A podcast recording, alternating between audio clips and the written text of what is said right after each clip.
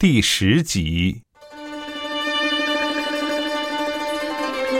星期天，大部分都休息，一些不休息的店铺稍稍张了半扇门，里头有不知岁数的老人在扇着折扇，闲话家常。墙上有毛笔写的该店里的货品名称：竹破猴枣散、青花玉桂、金丝熊胆、老山琥珀、正龙淡香、剑炉麝香、公母犀角、金三牛黄、珍珠冰片。阿定完全不懂得是什么玩意儿。喂，你找谁？突然有声音问。阿定吓了一跳，使之他在这木门外已不自觉地怔了好一会儿。定过神来，连忙谦恭地向这三四十岁的中年人说：“阿叔你好，吃过饭了吗？什么事？”阿定一时不知从何说起。你这儿是不是姓陈呀？不是。附近有没有哪间店的店主姓陈？问这干什么？干什么？阿定只见里面有年迈的伙计在挑拣花旗参，花旗参摊在斗罗上，他们分类分大小，好样的捡在另一个小窝篮中。是这样的，我祖父专营花旗参，以前在附近也有店铺，后来举家移民到英国去。嗯，这次我回来。带他探访故旧，姓陈，叫呃呃叫什么振邦，我不认识这个人。姓陈的三十几号一列，以前好像是姓陈的，不过后来转卖了给人。其他我不知道，我们后生一辈不知道这么陈年的旧事。不知道陈年旧事是对，但怎么还称自己为后生一辈？这年头。男男女女都不服老啊！谢谢。别过这后生一辈，便往三十几号进军。莫不是三十八号？沿途也见有海味店在起货，门前挂了牌子，专售象牙、蚌壳、虾米、腰果、燕窝、鱼翅、鲍鱼、海参、冬菇，竟还有鸭毛。鸭毛有什么用？然后。阿定找到了，正正对着他的是一个大木牌，写着“地基工程公司”。对了，由三十号至四十二号 A 一列店铺早已拆卸，现今是腿圆败瓦一片，风流总被雨打风吹去。于南北行逛了一会儿，不得要领，小巷中有一档摊子在卖一些食品，阿定走过去。见到一堆黏黏腻腻的东西，问的是糯米糍。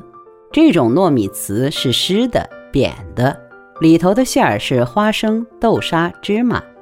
看来是一种甚为古老，也许有五十年历史的食品。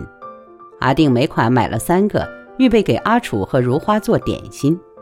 他也学做一个周到的男人。回到家才是下午，阿定开了啤酒，放了些音乐。昏昏沉沉的，猜想十二少是一个怎么样的男人。那时西装并不盛行，不过以堂堂南北行少东的身份，一定衣履黄然。不穿西装的时候，或长衫，或短打，细花丝发暗自软断，走起路来浮浮薄薄。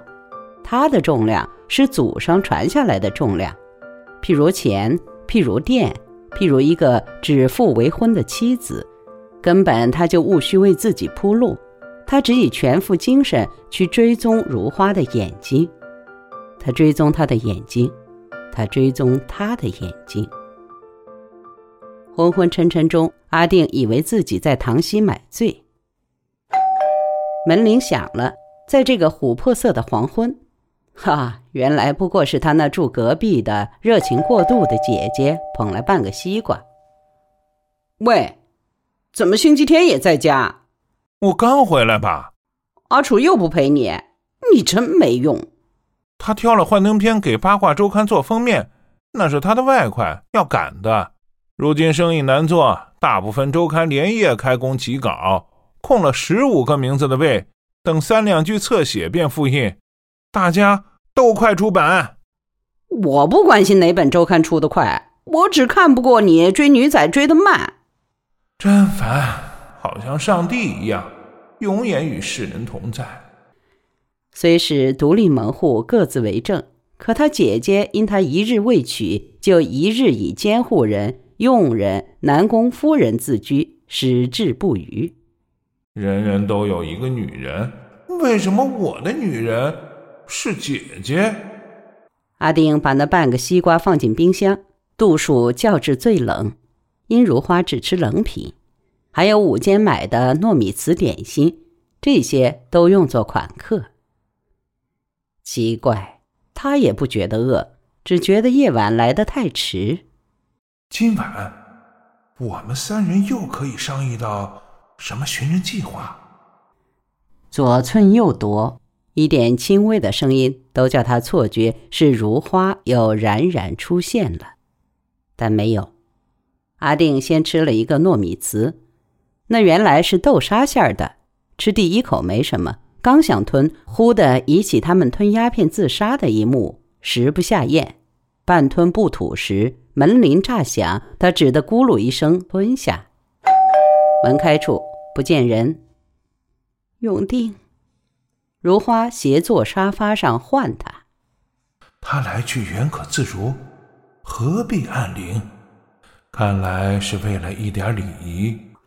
阿定对他的好感与日俱增，只不过第二日，便也记得在《食堂嘴春色》中记载的瑰宝训练阿姑的规矩。也许以红楼三家都自小灌输礼仪知识，他们都出落得大方细致，言行检点，一是艳而不淫。他们不轻易暴露肉体，束胸的亵衣，像阿楚所说的五花大绑。据说除了仪表规矩外，也切忌贪饮贪食，更不容许人故意气撬人墙角。性情反叛顽劣一点的女孩。教而不善，瑰宝用一种打猫不打人的手段树立威信，打的一两次便驯服了。原来他们对付不听话的妓女，是把一只小猫放入她的裤裆里，然后束紧裤脚，用鸡毛掸子用力打猫不打人，猫儿痛苦，当下四处乱窜狂抓。阿定定一定神，向如花招呼。你今天到哪儿去啊？到处碰碰吧。碰到什么？到了一处地方，音乐声很吵，人山人海，很快乐的跳舞、聊天和吃东西。那是一群黑人。黑人？是呀，肤色又黑，嘴唇又厚，说话叽叽呱呱的，一点儿也听不懂。哦。那个地方是中环皇后像广场，那批黑人是宾妹，他们是菲律宾来的，全都是佣人。哇，光是佣人就那么多，香港人如今很富有的吧？不，他们的工资很低的。工资低也肯做？肯，因为他们的国家穷，所以老远跑来香港煮饭、带小孩、洗衣服，赚了钱寄回去。他们没有别的方法可赚钱吗？有，也有做妓女，游客趁游铺的时候也换来过夜。嗯，这是他们比较容易的赚钱之道。一觉便肯过夜？是啊，难道你们不是？话没说完，阿定深悔出言梦了。他不应该那么直话直说，好像一拳打在人鼻子上。因为他见如花带着受辱的神色，咬着下唇，思量用什么话来回答他，好使他对他的观感提升。每个人都有职业尊严，阿定的脸开始因失言而滚烫起来。我们不是的，大寨自有大寨的高斗处。虽然身为阿姑，却不是人人可以过夜。如果不喜欢，往往他千金散尽。也成不了入幕之宾。见如花正色，阿定也不敢胡言，基于一点好奇，腼腆的问：“如果想，那么要……我是说，要经很多重手续吗？”“当然了，你以为是二世寨那么低级，可以干湿收敛，及时上床吗？看这个骄傲美丽的，曾经有男人肯为她死的红牌阿姑。你别说，中国人最倔强的精神是阶级观念，简直永垂不朽。